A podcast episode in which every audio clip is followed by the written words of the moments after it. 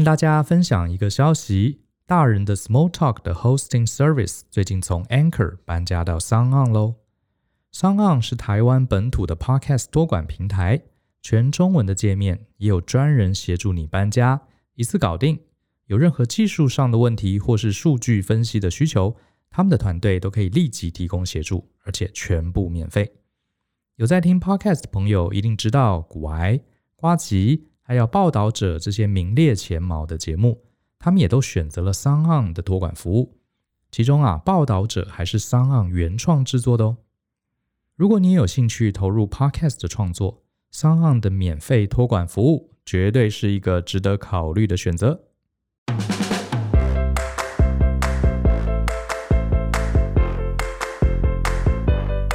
Hello，欢迎收听大人的 Small Talk，这是大人学的线上广播节目。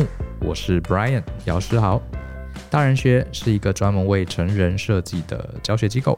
我们每年啊，将近有呃五千多位到六千位来自世界各地的朋友来我们这里参与各式各样的学习。主要的主题呢，有管理、领导，也有人际关系、职场、生涯发展，好，各式各样的课程。欢迎各位上大人学网站来看一看我们的精彩的课程节目，为自己的学习、为自己的成长来投资。今天呢，我想要来聊一件事情，是专案管理。呃，不过我倒不是要谈生硬的专案管理的内容，主要是啊，这个可能有越来越多读友还有我的学生都知道，虽然我跟 Joe 呢，我们在大人学里面谈了很多很多各式各样成为成熟大人的议题。可是我们最初的本业哈，我们的专业其实是所谓的专案管理 （project management）。其实有些朋友有在长期追踪我们的，都会知道大人学这个网站，其实最早它在二零一五年之前呐、啊，它其实它的前身是一个叫做 Project Up 专案管理生活思维的网站。这个网站现在还是经营得很热络哈，我们有很多很多非常知名的管理的精英都在上面发表文章。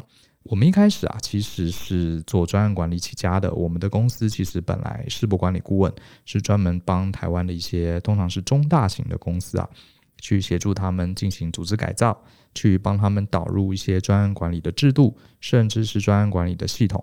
那我们最早写这个部落格，其实是因为呃，之前节目有稍微提过，本来是因为我们很多客户呃要导入这个专案管理嘛，那他们客户公司的员工啊，对专案管理一知半解。所以我们就尝试写一些文章，把专案管理尽量生活化，好让他们可以理解。所以，呃，也有一些朋友觉得很好奇，两个学管理的，甚至更早是学工程的人，为什么今天会有各式各样谈职场啦、两性人际关系的内容？呃，我得说啊，其实专案管理这件事情啊，它不光是对我个人来说，它不光是一个让我这个吃饭的家伙哈，不是光是一个我个人的专业。它其实对我的整个三观啊，其实产生很大的影响。你真要讲，现在我们不管什么样的主题哈，背后的核心思维跟架构，其实都是专案管理。如果我们把把我自己这个人当成一台电脑，好，可以处理各式各样的系统、各式各样的问题的一台电脑的话，专案管理可以说是我大脑的作业系统啊，真的可以是这样讲。我基本上在处理人生大大小小很多事情，还不一定是工作，呃，家庭或是职场、人生发展，甚至学习，我其实都把它当成一个一个的专案来看。那当时学专案管理的时候，我本来也没想到那么多，只觉得呃，这个专案管理很厉害，可以像是一个军师一样，每次遇到一些复杂的没有做过的问题，我就可以按部就班的去解。可是当我学习这个领域之后，慢慢、慢、慢慢，就在心中啊，不自觉地形成一种呃思维的框架。所以今天呢，这期节目我想跟大家来聊聊，到底我从专案管理这门学问中学到了什么，还有对我人生其他面向的一些启发。好，那因为手机前面的听众不一定都知道专案管理的内容，我就先简单的介绍一下专案管理这门学问，它到底是在干嘛。啊，到底是在解决什么样的问题？我举个例子好了，先讲什么是专案啊？专案就是一个团队，一群人想要做一件没有做过的事情，而且要在时间限制内把它完成这样的一个事情。举个例子来讲，盖一栋房子好了，盖房子其实就是一个非常标准的专案。我们会先开始思考这个房子要长什么样子，会开始做设计。那通常也会有一个时间限制，要在什么时候，要有多少的预算，多少的人力，把这个房子盖好。当你把这个房子盖完之，呃的过程中啊，你可能会遇到各式各样的问题，比方说你在挖土的时候有水，太多水喷出来啦，或者是伤害到隔壁的房子啦，或者是你在盖房子的时候，哇，突然下大雨啦，对，水泥没有干，或者是今天本来你需要呃两台吊车来帮你吊钢筋、吊材料，结果车子没有来。啊，这些都是盖房子的过程中常常遇到的问题。那我们就要用一个好的规划跟应变的方法处理这些问题，最后再准时啊把这个房子盖好，交给我们的客户或是交给买这个房子的人。这大概就是一个专案管理。那专案管理比较麻烦的一个特点是，就算啊你曾经盖过好几栋房子，你下一栋房子它的设计一定不一样，对不对？就算它设计很接近，呃，参与的工人也不一样。甚至呢，就算参与的工人也一样好了，你一定是盖在不同的地点，好，而且在盖在不同的时间、时空条件、人力，好，还有你的周边的环境都变了，所以等于你在盖一栋房子的时候，它又是重来一次，又是全新的挑战，而且你永远不知道在盖第二栋房子的时候会遇到什么问题。好，这就是专案管理。呃，专案管理其实。以前在管理领域啊，它是一个比较冷门的项目，因为大部分以前台湾也好，国外也好，我们的重点都是制造业嘛。那制造业它其实是不断重复的哈，比方说你今天要生产一个桌子，要生产脚踏车的零件，呃，当我们设计好之后，把这个呃流水线都设计好之后，这个它会不断的生产同样的东西，所以。呃，那时候比较少人在谈专案管理，可是后来发现啊，我们要做新的东西。今天你要开发一个新的脚踏车，你要设计一个新的房子，甚至很多时候是做一个从来没有做过的东西。比方说，呃，像开发 APP 好了，甚至像是你想想看，二零零七年，呃，贾伯斯推出了第一款 iPhone，在更早之前，其实没有 iPhone 这个东西。好，没有人知道 iPhone 会变成什么样子，也没有人知道 iPhone 该怎么做。诶，像这种东西啊，就是一个 project。所以换个角度想啊，其实专案管理，呃，我是觉得蛮像人生的。为什么呢？你看啊，比如说今天我们在求学时代，我们要求学，要通过这个各式各样的职考啦，要顺利念大学啊，这些事情我们一辈子可能只会做一次，哈。所以你对于一个学生来说，呃，我们要怎么样平均分配我们的时间，在有限的时间内，把我们的目标，把我们的成绩。好，拉到一个足够高的分数，顺利进到我们心中的学校。而且，当你成功了，进了大学之后，你接下来还有研究所，又来一次。看起来是类似的事情，可是你要考的东西，你当时的状况又完全不一样了。然后呢，你从学校毕业之后，你要找工作。哇，第一次找工作又是一个挑战，没有找过工作，你要写履历啦，你要到处去做 study，去看看你要投哪些公司，你还要参与面试。每一次的面试都是没有经历过的。好吧，就算你工作了两年，你打算换一个工作，你看又是一个全新的挑战。就算你参与过三次、四次、五次不同的面试，每一次面试也都是不一样的。好，基本上呢，你可以准备，可是你不管再怎么准备，你还是会遇到全新的挑战。所以人生啊，其实就是呃一个接着一个的 project，一个接着一个的没做过的专案组成你整段人生。这也就是为什么我后来学习专案管理之后啊，我发现，诶，其实它对我的人生有很大很大的帮助。因为对于一个我们没有做过的事情来说，呃，人类嘛，总是害怕改变，害怕这个未知，所以我们都会很害怕，啊，不知道该怎么办，会很慌乱。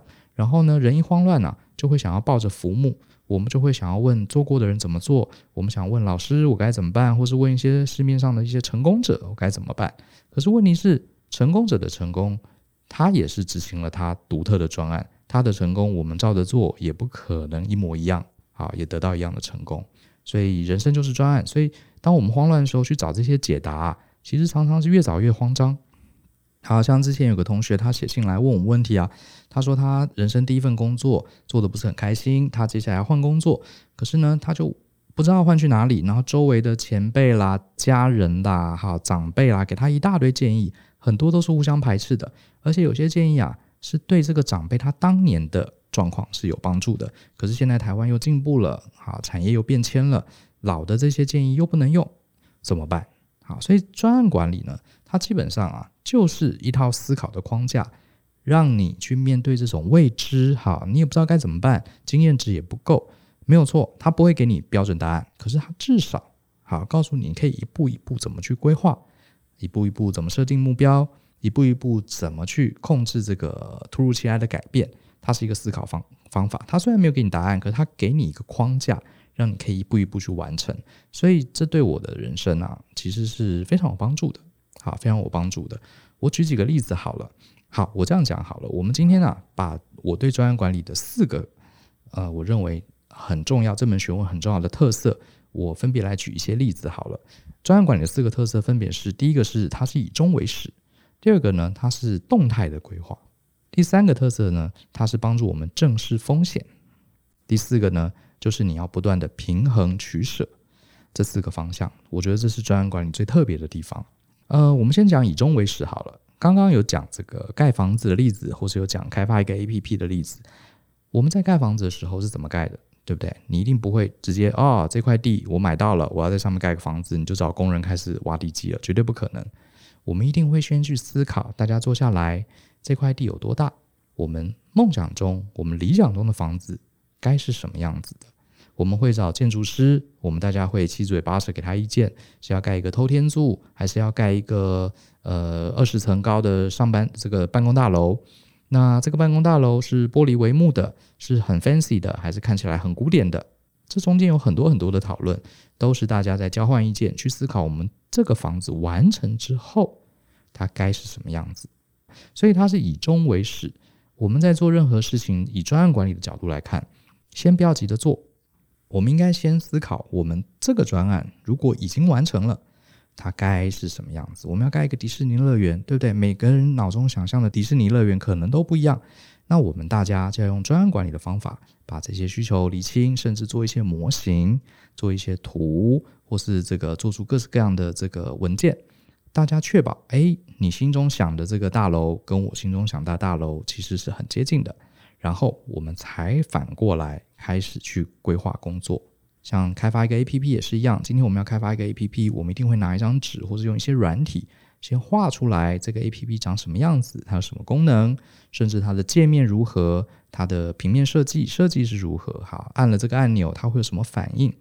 虽然我们一行程式码都还没有开始写，可是我们前面就要先去幻想这个 APP 将来是个什么样子，这个叫做以终为始。好，以终为始，先厘清目标，先界定我们要产出的东西是什么，再回头反过来来开始规划工作。所以这个是一个所有受过训练的专案管理者一个非常重要的思考惯性。好，思考惯性。所以我们把这样子以终为始的惯性，你可以用到很多地方。比方说，像我自己好了，职涯。其实，呃，我年轻的时候，我前面几集也谈过，我是非常迷惘的哈，因为我个人双子 B 型嘛，所以其实。什么东西我都有兴趣，什么东西都想沾一沾、玩一玩。可是你真的问我什么职业，我想要做一辈子，我还真讲不出来。所以呢，当时我每次在遇到职涯的这个十字路口的时候啊，我都会花很多时间思考，我到底要什么？呃，你说这个难道谁不会吗？诶，我跟你讲哦，我还真发现很多人在做职涯选择的时候，他不会去想他自己要什么。我自己常常问那个同学哈，应该说是同学来问我问题。他说啊，老师，我现在工作如何如何，我多不喜欢。然后我都会反问他说，那你要什么？你期待的结果是什么呢？你知道，十个同学里面可能有七八个哦，一下被我问傻了。他是答不出来的，他只在想我接下来换到哪一个工作比较好。什么叫比较好？大家比较称称赞羡慕，报章杂志有报道，公司很有名，薪水比较高，或者离家比较近。可是这些东西都是别人心中哈的一些目标。那我问他，你自己心中理想的工作是什么呢？哎，还真的哦，十之八九，很多人是答不出来的。那如果受到专案管理训练的人，他就比较不会这样。好，他在做什么事情的时候，他一定会先想，我最终的结果是什么？我要有一个明确的想法。比方说，像我前面几集有谈到，呃，有一集我忘记集数了，是谈我只想穿得漂漂亮亮上班，有何不可？好，那集大家可以继续找一找。呃，那集我就讲了，我以前在找工作的时候，虽然我不确定我将来要做什么，可是我去幻想一个理想的工作该是在什么样的地方，我穿着什么样的衣服，我大概做什么样的事情，我用什么样的软体啊，在什么样的办公室，我周围是什么样的人，我其实常常花时间去思考。所以呢，当你先以终为始，你先想你的终点是什么样子，这时候你再回头来看你眼前的抉择，你大概就会比较有一个方向，可以慢慢收敛。好，最糟糕的状况就是什么？根本不知道自己要什么。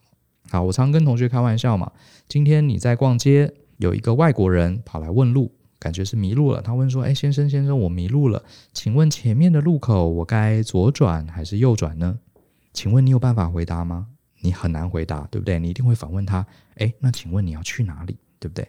你要先问他你要去哪里，知道了，我才来建议你左转跟右转。如果你连去哪里都不知道，你左转跟右转就没有意义了，对不对？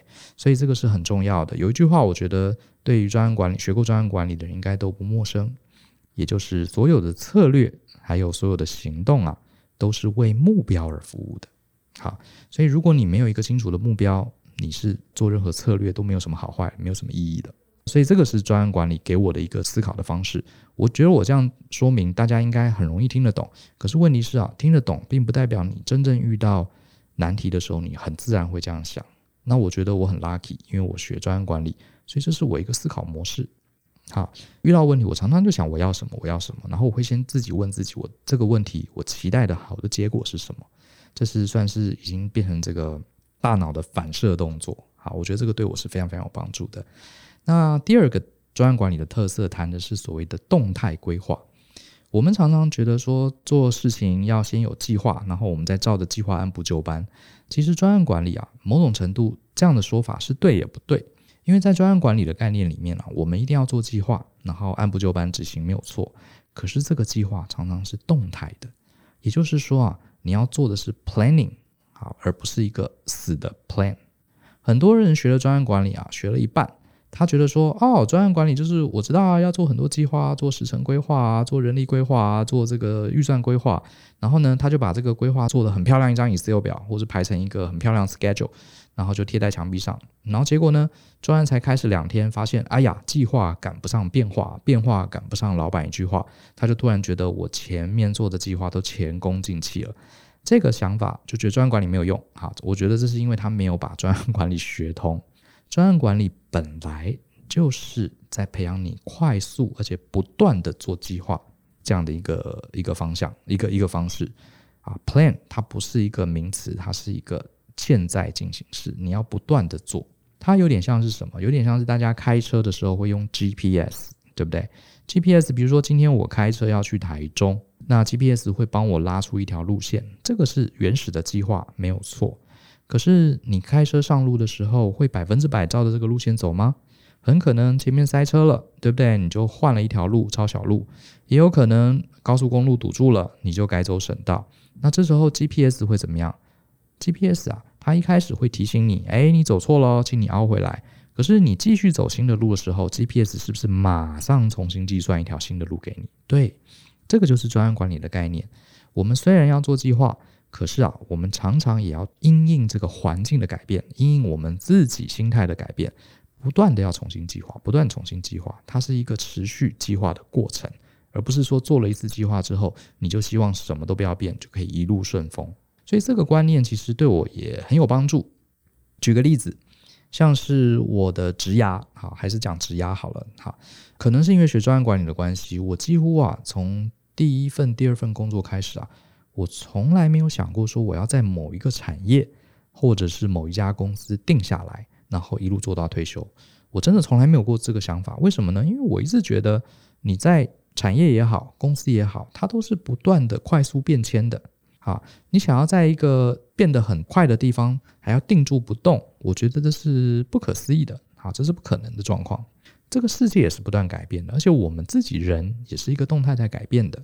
之前好像听到不知道谁讲，老高还是谁说什么人身上的细胞好像每隔几个月吧会全部换新一次，什么意思呢？表示我们现在的人跟几个月前的人其实连细胞上所有都是换新的，你已经不是原来的你了。呃，世界也是变的，公司产业当然也是变的，这世界上什么都是变的，所以你怎么可能想说，哎呀，这家公司很好，这个产业很棒，我要一辈子定在这里，好安稳天年到老？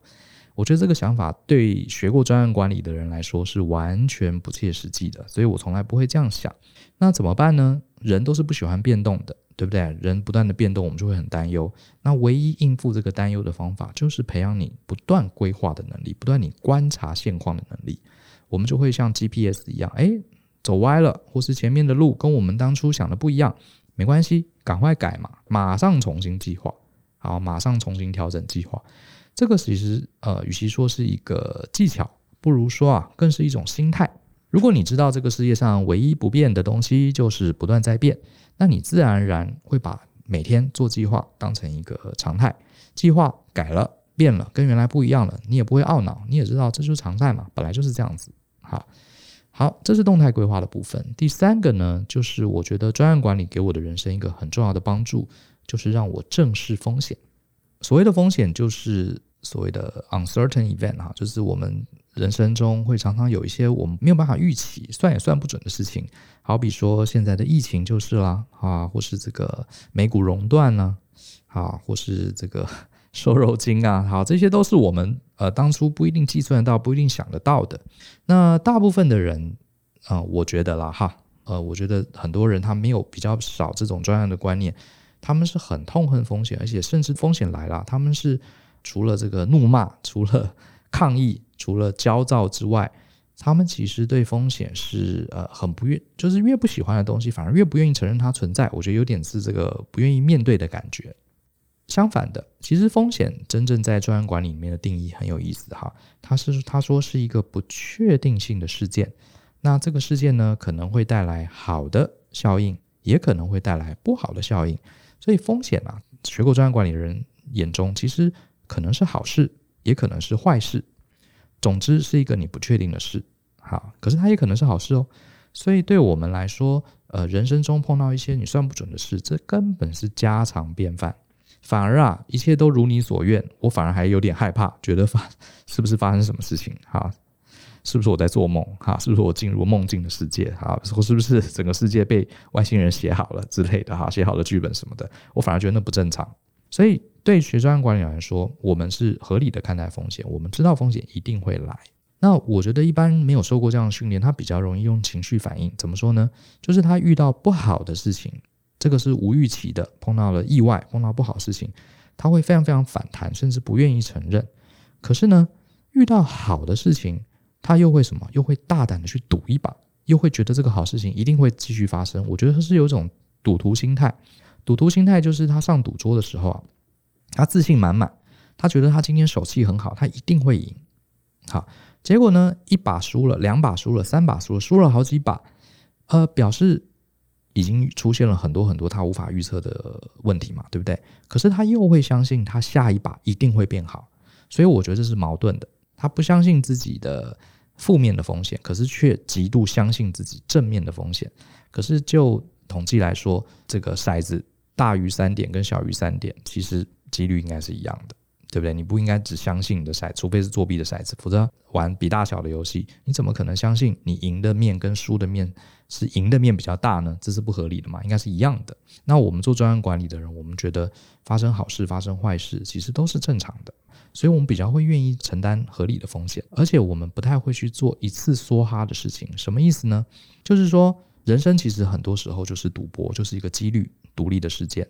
我们怎么做呢？我们会把手上，假设今天我们去，假设我们今天是一个这个去拉斯维加斯赌钱的人好了，我们要玩吃饺子老虎或是其他任何的赌博的游戏，我们一定会把手上的钱啊，去分成好几份，慢慢的赌。我们不会把所有的钱压住一次。好，这个道理很简单，因为一次梭哈，你赢了固然大胜很爽，可是万一你输了，你就直接再见了。更何况人生很多事情啊，还不是输了钱你还有办法赚回来。人生很多事情，其实你输了，可能真的就这辈子就输了。好，所以我们不太会去做一次梭哈啊，全梭了这种事情。我们会慢慢的、慢慢的、一次一次的去承担合理的风险。举个例子，刚刚都在讲职场嘛，我觉得这个在追求爱情上，其实你也要考虑风险。比方说，大家如果有听 Joe 的节目啊，他讲比较多两性的东西，其实他讲的非常好。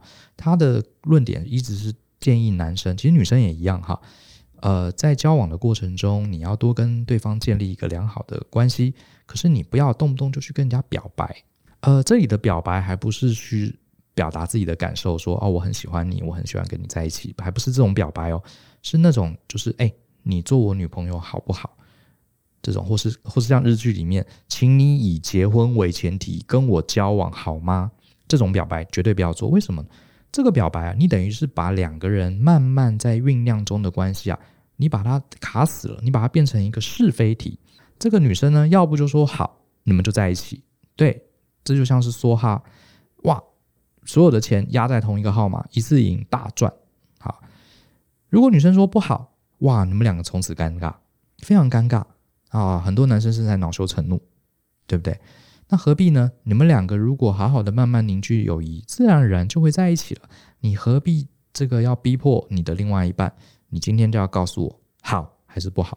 好，我们就是男女朋友；不好，我们就分道扬镳。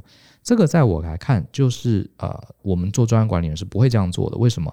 因为其实你跟他还有很多很多的机会，你们可以慢慢的酝酿，慢慢的培养感情，慢慢了解对方的价值观等等。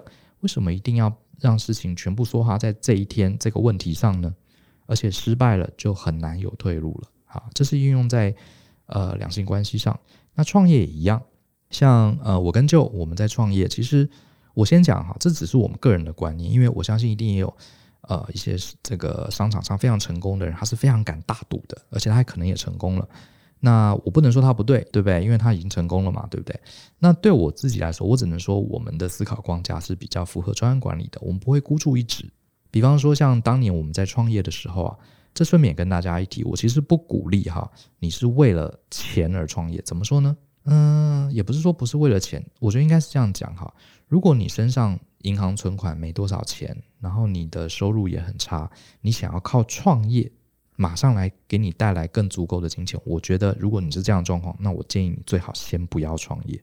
好，我觉得创业的人如果只是为了这些小钱、眼前养活自己的钱，为了自己的房租、为了自己的吃饭钱而去创业。我觉得是相当危险的，因为你很可能就会做出削价竞争，很可能会做出伤害自己品牌的事情。创业本来就是像做一碗炖菜，你其实要准备好的料，要慢慢的火候慢慢炖，这是我们的看法。好，而且你不要把所有的钱都只砸在一次，砸在你这个呃想做的事情上。你要确保说这件事情就算失败了，我还有办法站起来。第二次，我还有办法站起来。第三次、第四次。举个例子，像当年我跟 Joe 我们在呃做顾问服务的时候，其实我们的业绩是不错的，然后我们也有一些还不错的收入，所以当时我们发现要创业来开公开班啊，其实呃我们是有计算过的，因为我们觉得呢，呃既然要开这个教育训练，好，这个教育训练不是我们过去熟悉的领域，那我们就来开一个一班试试看。呃，虽然要租场地，要准备教具教材，而且要花很多时间，确实是投入。可是呢，开这个班毕竟不会倾家荡产啊，大不了开不起来，没有人要啊，我们就把它停掉。我们还是不会影响到我们日常的生活，好，所以我们就试试看，就开了一班、两班，哎，很成功。我们再开第三班、第四班，慢慢从中学习经验。那我觉得反而是呃过度乐观或是孤注一掷的人，反而会啊比较危险。比方说，我们也在业界看过有一些想做这个行的老师，他就是一副志在必得的样子。因为可能很多人都说，哎，他的沟通很好，台风很好，他的知识非常渊博，很适合来开课。他就觉得，嗯，这么多年来，这么多人给我这么好的这个评价，我要是出来做，一定志在必得，好，一定会成功。结果呢，一开班发现，哇，好像没有想象中那么好，他就急了，就慌了，而且他可能也离职了。他也没有稳定收入了，这时候他就开始想说：不行，我一定要把这个班开起来。所以他多半就会降价求售。好，降价求售，然后一降价，反而来的人不一定是对的人，哈，反倒是坏了风评，然后就站不起来了。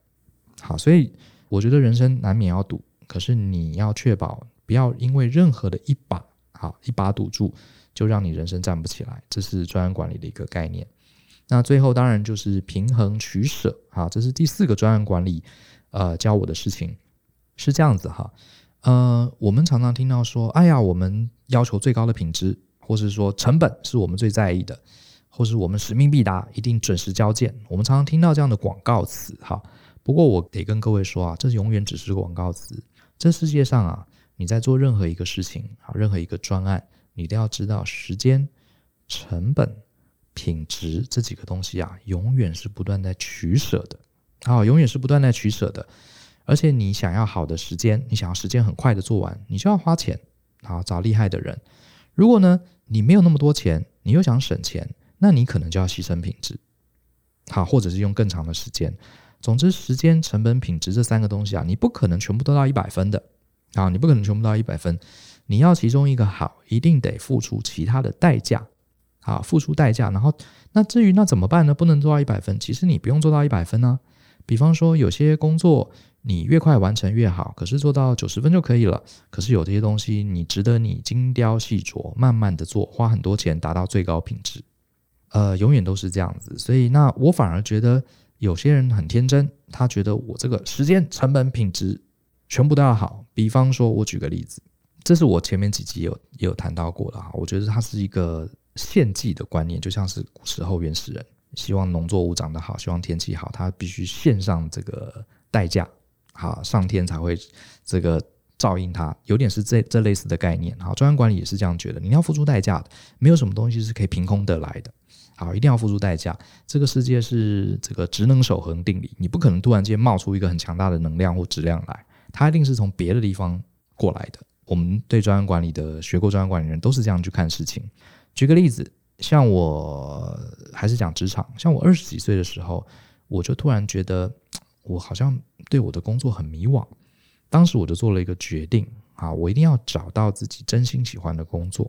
那我周围很多的朋友、同学，他们其实没有这样想，他们觉得工作嘛，就是呃做自己学校念什么我就做什么，或者是做找一间大家都称赞的公司，离呃钱多事少离家近，我就慢慢的稳定过一生。诶，我觉得这个也没有不对。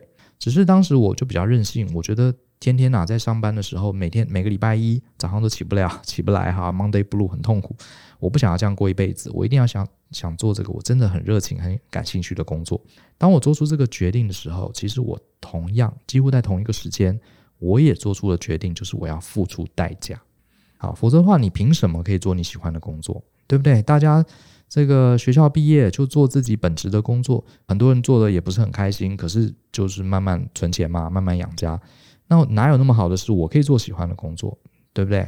绝对不用那么好，没有凭空掉下来的这个特权，所以我一定要付出代价。所以我当时很清楚知道，我的代价很可能就是我没有办法像我的同学一样，很年轻的时候就能买车买房，然后很年轻的时候就能存很多钱。我也知道。因为我必须要探索自己，好，所以我可能要每隔几年我就要换切换不同的产业，切换不同的工作，甚至为了累积经验值，我还要降低薪水，甚至之前还在台湾有升官的机会，我也放弃了，整个跑到美国去打掉重练，甚至去美国又读了第二个硕士，把过去的存款都花光了，还跟爸妈借了一大笔钱，这些都是我的代价，我是有心理准备的，啊，因为我不认为。你可以在不用付出任何代价上的前提下就得到所有的东西，所以当时同学会的时候，我也发现三十多岁我的同学都非常优秀，他们都有很好的工作，很多都已经升到主管了，呃，甚至小孩子都开始念书了，然后有的同学还买了两三栋房子，啊，也都开了自己的车。老实说，我一直到三十七八岁吧，这些我全部没有。可是老实说，我没有很难过，因为我很早就知道这就是我要付出的代价。好，这就是我要付出的代价。那相反的，没有专案管理概念的人，我们有些时候就会看到一些朋友，他总是在想他没有的那个东西。举个例子，像有当这个公务人员的朋友啊，同学来问我说：“老师，我在这个公家机关做了十年了，我觉得非常痛苦哈。这里面呢，大家都没有很认真在学习，而且大家整天就是把工作推来推去哈啊。我不是说所有公务员哈，我说他告诉我的哈。”然后我觉得这里这个事业没什么发展，我觉得我想要转职，可是我不知道该去做什么，怎么办？这时候我就问他了，我说：“那既然你把现在的工作讲得一一无是处，那你当初为什么要花那么多时间考试？为什么要这么认真来当公务员，而且还做了八年呢？你当初是为什么要来？”他说：“当年无非就是要一个稳定啊，还有他爸爸妈妈希望他当公务员比较呃比较光宗耀祖吧，比较稳定。”我说：“那你得到了稳定了吗？”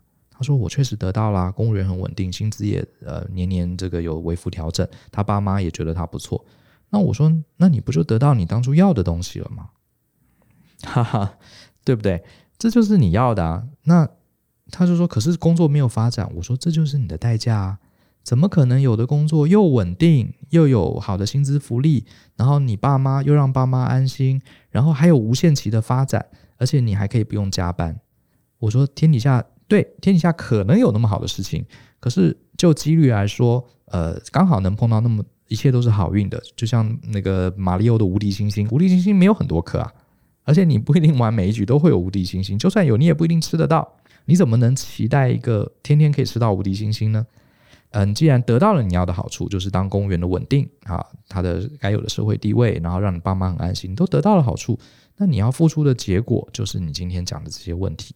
可是你会发现，很多人真的哦，就是什么都要，而且他永远是得到了好处，他发现他要付出代价的时候，他又不愿意付出代价。那我觉得这个在我们学专业管理的人里面是觉得不太合理的，啊，不太合理的。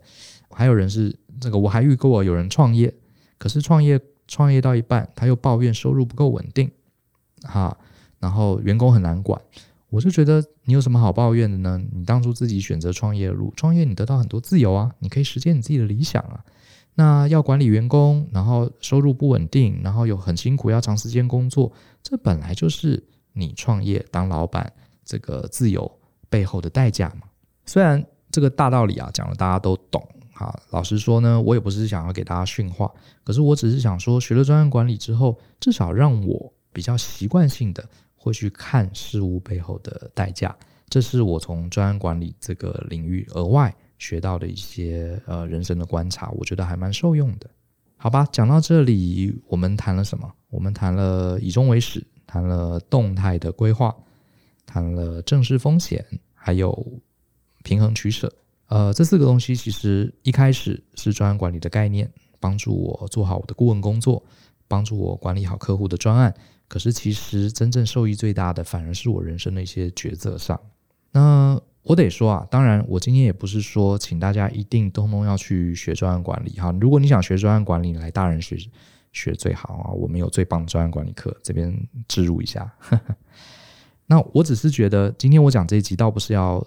叫大家一定都要学专案管理。其实不管你学什么，不管你本来的专业领域是什么，我非常非常相信哈，每个领域其实到最后，你彻底掌握它的本质，你彻底掌握它的背后的逻辑，其实它都是相通的，真的都是相通的。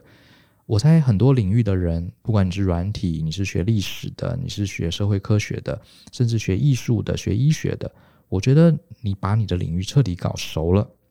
我相信我们都会有非常非常类似的体验，啊，都会有非常类似的体验。好，有一次我在纽约上班的时候，呃，在等巴士，哈，这个巴士外面有一个广告，我觉得很有意思。看到一句话，这句话我不知道谁讲的哈，如果大家可能有听过这句话的话，也帮我找一下出处。